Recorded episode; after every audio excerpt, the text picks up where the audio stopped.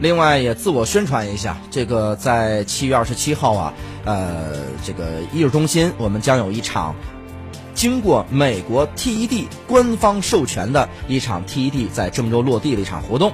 呃，那么这场这个演讲，大家都知道，这个所有的这种演讲品牌啊，啊发端就是美国的这个 TED，就是 TED。哎，这个呢，到时候来这个郑州，我们要有一场大型的这个 TED TED 的演讲。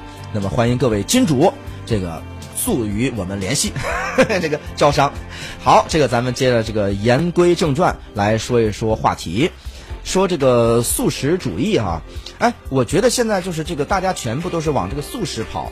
呃，当然，咱们说这个生活习惯呀，各种啊，呃，那么就是我们现在，比如说就是所谓轻餐饮，或者说很多人呢对这个绿色餐饮呢，对这个健康啊，呃，他更加关注。对。那么在这种情况下，是不是也是素食兴起的一个标志性？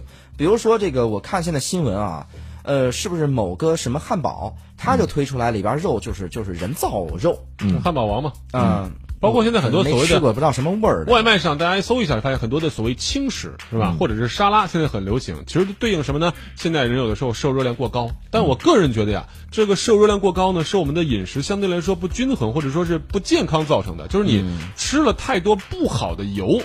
这是它它是跟油有关，有有的时候不一定是肉，因为中餐我们知道烹饪，尤其是大家喜欢吃的，现在都喜欢吃川菜、湘菜，是吧？类似这种啊，这个用的油非常之多，而这种油呢，如果不健康的话，就很容易造成一个相关的健康问题。这种轻食可能是对应这个来产生的，但是真正说到你说素食能不能供应人体全部的营养呢？目前来看，恐怕是不能的。嗯，首先就是什么呢？蛋白质的不足啊，有还有热量的不足。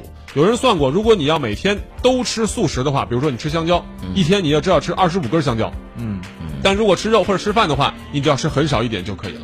就相对而言，如果你每天吃二十五根香蕉的话，大家朋友可以想象一下，先不说你能不能，你能不能坚持一个月，就光说吃香蕉的时间，你可能花的就比别人长。关键是关键是一身的这个香蕉味儿啊！我这就是 素食动物，你像每天它要花七八个小时的时间来进食，对，三四个小时时间来消化。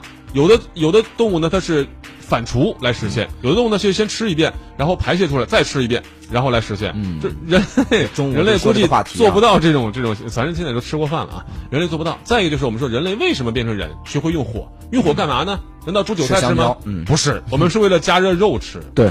充足的蛋白质才给我们大脑发育的时间。这个时候你再掉回头去吃素，你不怕把自己吃退化了吗？反正我是一个坚定的食肉主义者。但是其实我觉得现在是这样，就是包括东西方对于素食文化的这样理解都不太一样。对对。呃，因为什么呢？首先我们要知道，东方最擅长的，其实我们的烹饪的技法要远远高于西方。对。呃，因为它的更加丰富，特别对于各种佐料啊，还有火候啊、刀工等等，它是更像是多种技艺结合在一块儿的。嗯。那所以我们现在身边的更多的一些素食餐馆是在什么呢？它只是，它还是把这些所谓的豆制品啊等等加工成肉类，对，而且呢，呃，也是重盐、重油、重火，其实还是这样的，对。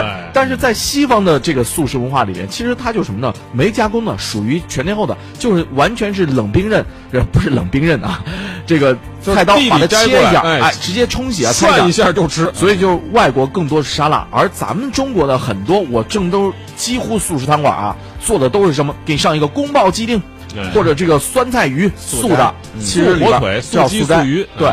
但是它做法还是按照中国传统的这种做法来。这个事儿我就特别不理解，就是说你要吃素，就是一个虔诚的素食主义者，这个呢我理解。那么素食主义者呢，我好，我就是这个吃不了你肉，我是不杀生，对我就是吃素。你别说我又是一方面我忌不了这个素这个什么肉的口，一方面呢我又标榜我是素食主义者。那你这个，呃，我我觉得这个还可以理解，还不如咱那个真真小人。它是一种心理上的，它是一种心理上。第一呢，就是中国讲究这个口腹之欲，对，所谓呢我口腹之欲就是我吃起来要好吃，哎，这是第一点。第二点呢，事实上为什么现在更多人去选择吃素食呢？是因为它当你摄入之后，在你身体内的消化过程当中，它其实会给你减轻，比方说肠胃的负担，比方说精神的负担，比方说体重的负担。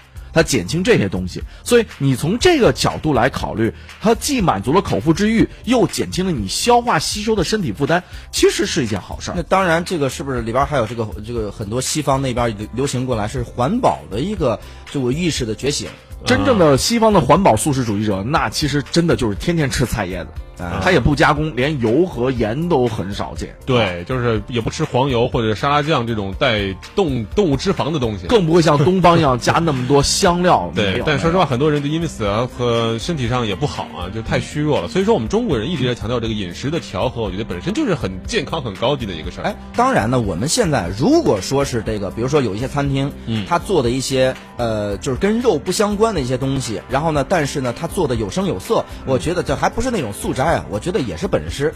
你比如说这个，我原来不在许昌嘛，我就一直给别人说说都是，真是恋恋这个难忘。许昌有家叫豆腐宴，最最最早一家在这什么什么什么什么街一个小小店，后来现在越开越大，开了好几家。里边呢，所有的东西都跟豆制品是相关的，哎，各种做法。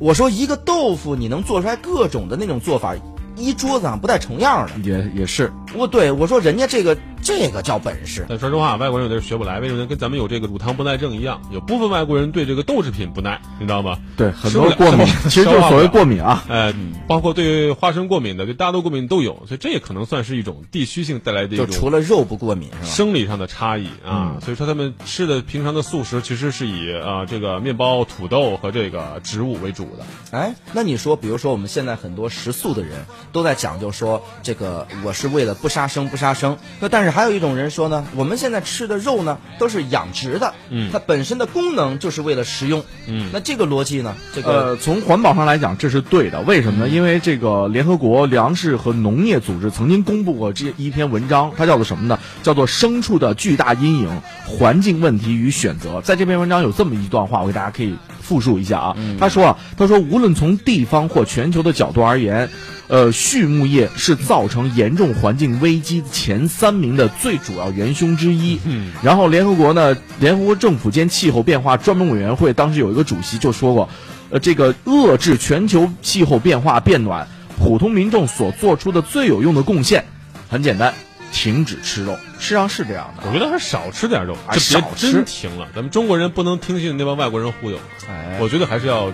都沾一点，都吃一点。对，实际上其实肉的摄入，你看在国外，那牛排的摄入，那牛排那么大块，其实也量也是很大。咱们中国的汉堡跟人比起来，真的肉太少了。对对对，这还这还小吃肉。